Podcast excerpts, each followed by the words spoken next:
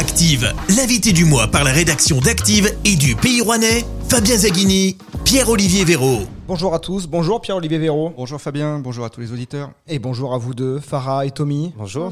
Vous êtes les parents d'Eden et Abel, deux petits garçons de 5 ans et 1 an, 1 an et demi, dont tout le monde connaît le visage aujourd'hui dans le Rouennais et au-delà. Deux enfants pleins de vie, mais dont l'avenir est suspendu à un fil, ou plutôt à un essai clinique. Il y a un an, Eden et Abel se sont vus en effet diagnostiquer le syndrome de Sanfilippo, une maladie neurologique rare, une maladie incurable, mais l'espoir existe et on va y revenir. Mais tout d'abord, comment vont Eden et Abel aujourd'hui? Quel est leur état de santé? Aujourd'hui, ils vont très bien. Donc, euh, Eden euh, est à l'école. Un petit garçon en bonne santé qui profite euh, au jour le jour. Il adore les activités sportives. Il fait du foot, il fait du rugby, il fait du basket. Et Abel euh, aussi va très bien. Il est actuellement en crèche et il mène sa petite vie de, de petit garçon. On présente parfois le syndrome de Sanfilippo comme la maladie d'Alzheimer des enfants. Concrètement, quels sont les effets aujourd'hui sur la santé d'Eden et Abel et quelles peuvent être les conséquences à moyen et long terme s'il n'y a pas de traitement? Aujourd'hui, ils n'ont pas vraiment de symptômes. Euh, elle est appelée effectivement la maladie d'Alzheimer parce que c'est les mêmes symptômes, c'est-à-dire qu'ils vont avoir euh, une perte des acquis cognitifs, donc euh, ils vont commencer à oublier petit à petit tout ce qu'ils ont appris, nous oublier nous, l'entourage, jusqu'à ne plus savoir parler, et ensuite euh, avoir des crises de démence. Ça suit par des crises d'épilepsie, un handicap physique et puis un décès euh, prématuré. Quels étaient les, symptômes qui vous ont amené jusqu'au diagnostic du syndrome de Sanfilippo chez Eden, puis chez Abel? Alors c'est simplement Eden qui a des problèmes digestifs depuis c'est un an et demi à peu près. Au-delà de ça, il n'y avait aucun symptôme qui pouvait nous dire qu'il avait euh, une maladie aussi grave. Vraiment euh, que des douleurs au ventre. Et le parcours médical a duré pendant trois ans et demi. On a eu le temps faire un autre enfant sans vraiment se douter que ça pouvait être ça. Et donc ces, ces problèmes de ventre, ces troubles digestifs qui vous ont amené jusqu'à voir des médecins à Lyon? Ouais, en fait, euh, on cherchait pas du tout ce type de pathologie. Pour nous, c'était vraiment euh, centré sur des problèmes euh, gastriques, enfin, par rapport liés à son ventre, à ses douleurs de ventre. Et en fait, en poussant, euh, comme a dit Farah, en faisant bah, plein de en enchaînant les hôpitaux, en poussant les euh, sur plusieurs années bah, les recherches, etc. Il s'avère que sur le dernier hôpital fait, ils ont fait des prélèvements sanguins et des prélèvements euh, urinaires en fait. Et euh, en fait, tout bêtement sur euh, ces prélèvements urinaires ressortait un taux de ce qu'ils appellent l'éparasulfane. Et euh, quand le taux est élevé, ça amène à, à, à plusieurs types de maladies dont la maladie de Sanfilippo. Et donc pour l'instant, vous nous dites qu'à part les, les, problèmes digestifs qu'on décrit, ils peuvent mener euh, une vie d'enfant euh, comme les enfants de leur âge, comme les autres C'est ça en fait. Enfin, ouais. Pour tous les Rouennais, toutes les personnes qui ont croisé le chemin d'Eden et Abel, ils, sont, ils, ont tous la même réflexion, mais on dirait pas quoi. Et c'est vrai que pour l'instant, c'est deux petits garçons normaux, si on peut dire ça comme ça. Est-ce que de ce que vous savez de la maladie, parce que j'imagine que vous êtes énormément renseigné, à partir de quel âge vous devriez observer une dégradation de, de leur santé? Alors, chaque enfant est différent, donc on n'a pas vraiment de, de, date, mais on a des fourchettes par rapport à, aux autres enfants. On sait que vers euh, 8-9 ans, ils vont commencer à oublier. Vers 10-11 ans, perdre la parole. Vers euh, 12-13 ans, les crises d'épilepsie. Et puis en général, vers 15 ans, euh, la motricité euh, est très difficile. Euh, et vous, en tant que parent, vous avez donc 28 ans, vous, avez appris en l'espace de quelques jours que vos deux enfants euh, souffraient d'une maladie grave, euh, très grave. Le coup été rude, on l'imagine. Comment, comment on fait face Comment on fait pour ne pas s'effondrer? En fait, on fait jamais réellement face à ça. Hein. C'est toujours quelque chose qui est dans un coin de notre, tête. Donc c'est vrai que bah, les premiers, les premiers instants, les premiers jours, les premiers mois, et même encore, hein, c'est difficile. Quand on sait la, trajectoire de vie des, deux enfants, voilà, on, c'est difficile pour deux parents d'imaginer le pire. Après, au milieu de tout ça, il y a eu, euh, bah, il y a eu le, combat qu'on mène qui est venu, euh, bah, qui est venu un peu réchauffer les cœurs et qui est venu tout simplement nous redonner énormément d'espoir sur euh, sur leur avenir. Donc c'est vrai qu'on y pense moins. Mais voilà, c'est toujours là. Et concernant les, les, les premiers jours, bah, c'est vrai, c'est les symptômes de dépression. C'est voilà, on est on est au bout du bout. Vous, c'est même aller au-delà. Moi, ouais, personnellement, j'ai eu bah, de soucis de santé. J'ai fait un AVC. Enfin voilà, j'étais j'étais hospitalisé. Ça a été une catastrophe vraiment, euh, des, des, jours très très noirs à oublier. C'est vrai que voilà, on peut pas tomber plus bas. Là, on, on remonte un peu le, la pente. Et avec ce combat, c'est sûr que ça nous aide euh, bah, beaucoup. Et quand on voit surtout deux garçons en, en bonne santé, voilà, on est aussi, euh, on rêve, quoi. On a plein d'espoir. Et c'est vrai que bah, pour l'instant, tant que c'est pas leur santé n'est pas dégradée, nous, on n'est pas dégradé non plus. Le combat, on va y venir.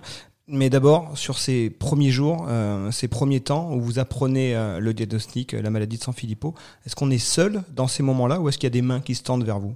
Les premiers jours, on est totalement seul parce que on, nous dit que c'est une maladie très rare, euh, on nous dit qu'il n'y a aucun traitement, qu'il n'y a rien à faire, si ce n'est que de profiter des enfants. Donc, euh, quand on est rentré à la maison, euh, rien que pour l'annoncer à notre entourage, on savait même pas comment comment faire, quoi, parce que on connaissait pas du tout cette maladie. Et puis, euh, j'ai commencé un peu à chercher euh, des familles, surtout euh, sur les réseaux. j'ai pris contact avec des mamans, des papas, etc. Donc, du coup, bah, forcément, on se sent moins seul. On se sent moins seul. Et puis, jusqu'au jour où je suis tombée sur, sur ce papa qui m'a donné l'information de, de ce traitement à venir. Alors, on va parler d'espoir maintenant. Euh, en fin d'année dernière, vous avez lancé une cagnotte en ligne avec un objectif qui peut paraître énorme euh, récolter un million et demi d'euros. Pourquoi une telle somme est nécessaire? Alors, quand on a su que euh, y avait un traitement à l'autre bout du monde et qu'il manquait euh, beaucoup d'argent, on a d'abord commencé à, à s'informer. Euh, on, a, on a cherché à pousser euh, les, les recherches. On s'est fait aider d'une association donc nationale qui s'appelle VML, qui a un comité Vaincre les maladies euh, Lysosomales. lyso- lysosomales, voilà. Voilà, qui a un comité scientifique et donc qui a établi le lien médical parce que nous, bah, on est deux parents au, au milieu de nulle part. Et quand euh, on a eu vraiment toutes les informations qu'il fallait d'un point de vue médical, d'un point de vue euh, argent, euh, là, on a dit bon bah allez, maintenant que tout est carré, on se lance et on y va. Et donc un million et demi d'euros? Oui, un million et demi d'euros. Alors la première phase, euh, donc qui est l'histoire naturelle, a été chiffrée à 500 000 euros. Donc l'histoire naturelle va commencer du coup, comme on a réussi à avoir la, la somme cet été. Pendant deux ans, ils vont passer euh, tout un tas d'examens pour euh, voir comment la maladie évolue. Au-delà des deux ans, euh, ça va déboucher sur ce fameux essai clinique et donc le médicament. En plus du montant, c'est aussi le timing qui est euh, ambitieux puisque le but c'était de réunir cette somme de 1,5 million et demi d'euros avant la rentrée prochaine. Le syndrome de Sanfilippo, c'est une vraie course contre la montre. Ouais, c'est une vraie course contre la montre. Donc moi, je rebondis juste, euh, par rapport à ce qu'a dit Farah. Donc on s'est rapproché de VML. Donc VML, c'est Vaincre les maladies lysosomales. C'est vrai que c'est une association nationale, mais elle regroupe en fait aussi euh, 52 maladies. Elle ne s'occupe pas que de la maladie de Sanfilippo. Parce qu'il y a des déclinaisons en plus de Sanfilippo, il y a A, B, C et D. Donc elle recense tout ce, ce type de maladie qu'on appelle maladie lysosomale. Et c'est vrai que eux, ils étaient là pour nous accompagner, pour porter le projet. Euh, à savoir que, comme disait Farah, ils ont un comité scientifique, donc ils sont en relation avec bah, tous les laboratoires du monde, etc., dont le laboratoire euh, américain qui propose le médicament. Et voilà, nous, on n'a pas lancé euh, cette cagnotte, euh, voilà, on s'est pas dit, allez, viens, on lance une cagnotte. Non, c'est vraiment un projet médical porté par cette association. Et ça a été budgétisé à 1,5 million, comme expliquait Farah, c'est 500 000 euros pour ce qu'on appelle l'histoire naturelle et 1 million d'euros pour l'injection, en gros le médicament, qui se ferait aux États-Unis. Par rapport au timing, en fait, bah voilà, cette première étape qui s'appelle l'histoire naturelle, elle va durer plusieurs mois. Donc ça veut dire que elle, il n'y a pas de dérogation sur cette étape, c'est-à-dire qu'elle est, elle est obligatoire. Donc si elle dure plusieurs mois, c'est qu'à l'issue de ce timing qu'on aura euh, l'injection au bout, enfin qu'on aura le médicament. Et on sait que la maladie de Sanfilippo, c'est neurodégénérative. Et donc, plus les jours passent, plus euh, l'enfant est susceptible de se dégrader, entre guillemets, d'être malade, enfin, d'être atteint par la maladie. Tous les acquis perdus sont perdus, hein, on ne pourra pas les rattraper, malheureusement.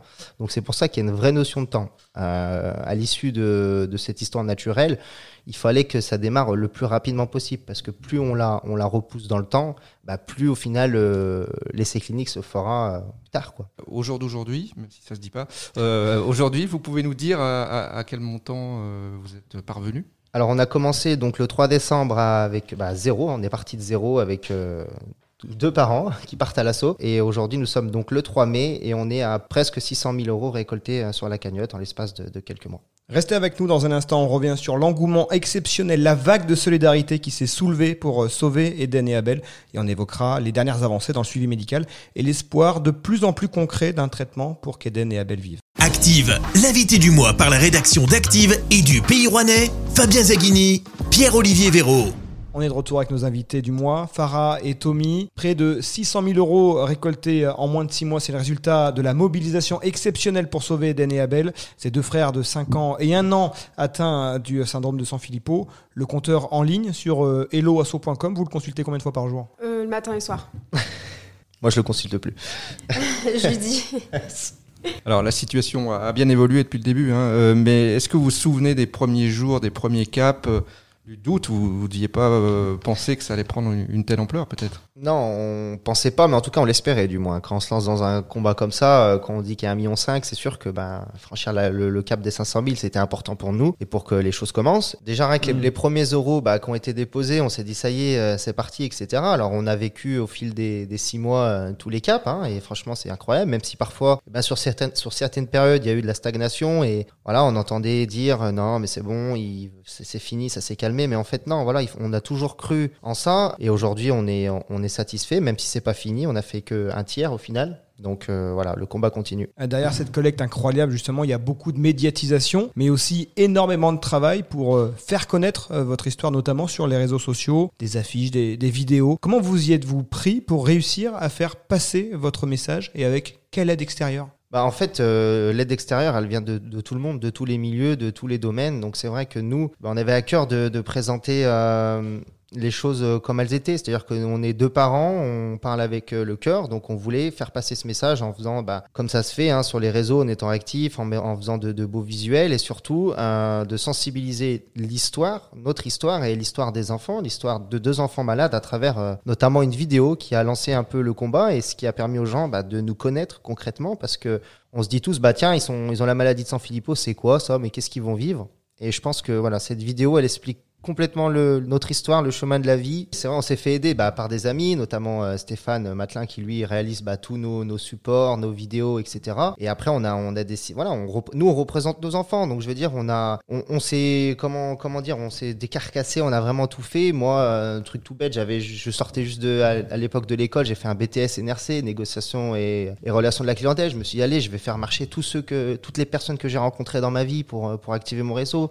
Farah, c'est pareil, donc, et de fil en aiguille, les choses se sont faites naturellement et les débuts ont été un peu durs, mais après, une fois qu'on est pris dans cet élan, voilà, les choses viennent toutes seules à nous au final. Et ce qui nous a beaucoup aidé aussi, bah, c'est les médias, les journaux. Vraiment, pour le coup, le Pays Rouennais, etc., nous a, nous a vraiment propulsé dans le, dans le Rouennais. Et il fallait que notre message passe au-delà des frontières du Rouennais. Et donc, euh, j'ai fait beaucoup de mails, euh, etc., aux, aux médias euh, Nationaux. voilà, nationaux, euh, les, les médias sur les réseaux, les chaînes télé. Oui, ce qu'on peut faire l'inventaire de, des médias qui ont relayé votre combat.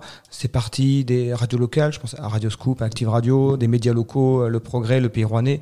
Et puis ensuite, vous- avez passé une échelle supérieure Ouais. avec euh, j'ai- de, de tête, Le Parisien. Le Parisien, France 3. Il y a eu euh, France 3. au féminin qui sont en fait qu'on on les a même pas contactés, qu'on fait un truc naturellement. Et une fois que l'histoire a, a été connue, euh, Ouais. voilà, tous les médias se sont adressés à vous. Oui, alors j'en ai contacté beaucoup, mais euh, en général, ça venait d'eux. Ouais. Comme euh, Agi+, comme Combini, comme euh, Oh My Mag. Oh My Mag, au féminin, Oh My Goal aussi. Il y a eu toute qui la chaîne. de quoi. toucher davantage de monde et donc bah, évidemment de, de renforcer la chance d'avoir plus de dons euh, sur la Oui. cagnotte en ligne. Parce que, évidemment, à chaque diffusion, il y a un effet derrière qui se mesure. Oui. Complètement. Ouais, c'est c'est euh, c'est c'est ça en fait. Dit qu'il y a une médiatisation, bah forcément, euh, ça fait découvrir euh, à toute la France euh, et plus de- le À- combat. de- donc oui, voilà, chacun avec son audience à lui. Alors merci pour le, le clin d'œil aux journaux, et particulièrement au Pays Rouennais. Euh, mais les réseaux sociaux, euh, on a coutume parfois de leur, leur taper dessus, de montrer leur travers. Est-ce que cette mobilisation elle aurait eu la même ampleur sans le relais de, de ces réseaux sociaux? Non, c'est sûr que non. Nous, euh, c'est vrai que ça fait partie de, de notre génération. De, nous, on a grandi, enfin, on a grandi avec ça. hein, c'est pas arrivé au, au milieu de notre vie, donc c'est sûr que, que voilà, on, on a tout misé là-dessus. C'était un moyen euh, euh, rapide, efficace, simple et gratuit de, de, bah, de pouvoir euh, nous faire connaître auprès de, de tout le monde. On a 22 000 follow sur euh, sur Instagram et euh, 15 000 sur euh, sur Facebook. Vous vous attendiez à une telle vague de solidarité dans le Rouennais? Jamais de mémoire de journée, je sais pas, toi, Pierre-Olivier, j'ai vu un, un tel élan pour une cause dans, dans une région, dans la région. Non, c'est, je le dis souvent, en fait, on a commencé, on était tous les deux, et maintenant on est, on est des milliers, et on a rencontré des personnes qu'on n'aurait jamais rencontrées avant, qui sont devenues nos amis, voire plus, presque de la famille. Il y a eu les, les clubs sportifs, les associations, les municipalités également. Il y a vraiment une mobilisation euh, avec des événements organisés. On se souvient du défi sport euh, sur la place de l'hôtel de ville euh, à Rouen, euh, le, le All-Star Game de basket, et également toutes les associations euh, au coteau, hein, parce que vous, je vous rappelle que vous êtes costellois, le, gala qui avait été euh, organisé justement par euh, notre invité euh, du Aurélien mois- Crémer. Euh, votre souci maintenant, après ce démarrage, euh, on va dire presque inespéré, euh, c'est de, rester visible, de maintenir cet élan, de, de ne pas être trop oublié pour que la cagnotte euh, continue à progresser? Ouais, alors après, euh, c'est vrai que pendant six mois, on a eu le stress de, de se dire, allez, il faut toujours qu'on soit là, faut toujours. Et c'est vrai que là, bah, depuis qu'on a passé euh, ce cap, c'est très récent, des, des, des 500 000. Voilà, on a, on n'a pas levé le pied, mais je veux dire, c'est vrai qu'il faut, il faut, c'est une action qu'il faut pérenniser et euh, on arrivera jusqu'au bout de l'objectif à, à 1,5 million. Mais on, voilà, on a toujours deux trois, deux, trois tuyaux pour continuer. On est en bon contact avec toutes les personnes qu'on a rencontrées. Puis il y a encore des belles choses qui vont arriver. Revenons à, à Eden et Abel. En parallèle des manifestations organisées euh, dans le Rouennais, des, des reportages télé, vous avez aussi comme priorité de faire vivre des expériences à vos enfants. Ils ont pu notamment rencontrer euh, Kylian Mbappé au Parc des Princes. Pourquoi c'est important pour vous? Concrètement, en fait, on mène ce combat pour euh, pour leur donner la vie, pour leur offrir la vie, mais il faut pas oublier qu'on est aussi deux parents et que comme tous les parents, on a envie de faire rêver ses enfants. Alors nous euh, encore plus parce qu'on a on a on a une bombe à retardement euh, qui court derrière nous, donc on a vraiment envie de leur faire profiter de tout au maximum. Et c'est vrai que bah, à travers ce, ce- cet élan de solidarité, à travers ce combat, bah, on a vécu des expériences incroyables, comme disait Farah tout à l'heure, des choses, des personnes qu'on n'aurait jamais rencontrées avant, et notamment dans le monde du sport. Eden adore le sport et voilà, on a eu l'occasion de rencontrer des, des, joueurs professionnels, euh, que ce soit Kylian Mbappé ou d'autres joueurs du PSG, mais même au plus plus proche localement, des joueurs de la SSE. Enfin, des, on a été au à un match de la SSE, on a rencontré la chorale, enfin tout tout ce qui tourne autour du sport et, euh, on veut que ça continue. Et on a aussi des- des- d'autres sportifs qui euh, nous font des, euh, des petits clins d'œil sur les réseaux, qui nous envoient des maillots, etc. Et donc euh, ça, c'est c'est c'est incroyable. C'est vraiment Et une expérience. Ces célébrités, c'est aussi un levier pour donner encore plus d'ampleur à la mobilisation et à, et- et à la collecte. C'est un levier, mais nous, on vraiment, on le prend à cœur et parce que ça fait plaisir à Eden et c'est, c'est, c'est, nous, en tant que parents, on a, on a les étoiles, quoi, quand on voit ça. Je, je vais dire, aujourd'hui, Eden, il- quand il parle de Mbappé, il croit que c'est son copain. Donc, c'est, ça qui est drôle, en fait. Ils ont, ils sont toujours ils sont naïfs, c'est des enfants, donc ils rendent, ils se rendent compte de, de la chance, mais pas, pas autant, en fait. Et ça, c'est, ça nous fait, ça nous fait rire, limite. Sur le quotidien justement de, de vos enfants, une des conséquences de la médiatisation, c'est que les gens qui les fréquentent, qui les croisent, connaissent leur histoire, ils connaissent leur maladie. Comment vous faites pour les préserver, pour les tenir éloignés de, de la réalité de cette maladie? Alors, Eden, faut savoir qu'on ne lui a toujours pas dit qu'il était malade. Ça fait un an. Jusqu'à présent, on est arrivé à, à le cacher. Euh, là, ça commence à devenir un peu compliqué parce que du coup, les enfants euh, à l'école, au ouais. centre, euh, commencent à savoir et on sent que euh, il y a quelque chose qui, qui se passe à l'école. On sent Eden un peu, un peu changé. Voilà, c'est un sujet un peu difficile encore. On ne sait pas comment s'y prendre. Faut qu'on y réfléchisse, mais à chaque, on, ça fait des mois qu'on se dit ça. On repousse tout le temps l'échéance et il va falloir qu'on lui dise, mais il faut. C'est compliqué. avec précaution Ouais. C'est pour ça que s'il y a des parents qui nous écoutent aujourd'hui et qui connaissent euh, Eden et Abel, et ben, on rappelle que voilà, il faut aussi préserver leur vie privée et que nous on fait ça, c'est pour euh, leur offrir la vie et du coup, euh, on, on s'imaginait pas ces répercussions-là. Donc euh, voilà, soyez vigilants avec euh, avec vos. Faites appel à la, la bienveillance euh, Exactement. de tout le monde. Merci infiniment, euh, Merci. Farah et Tommy, d'avoir été nos invités. Merci à vous. Merci Pierre-Olivier Véraud. Merci et bon courage à tous les quatre. C'est Merci. gentil, merci. Les grandes lignes de cet entretien sont à retrouver dans les colonnes du Pays Rouennais en kiosque tous les jeudis. Rendez-vous sur activeradio.com pour retrouver cette interview en podcast ainsi que tous les autres invités qui font l'actu dans la Loire. On se retrouve le mois prochain avec un nouvel invité. L'invité du mois, en partenariat avec le Pays Rouennais, votre hebdomadaire, à retrouver dès ce jeudi et sur le-pays.fr. L'invité du mois, disponible également en podcast sur activeradio.com.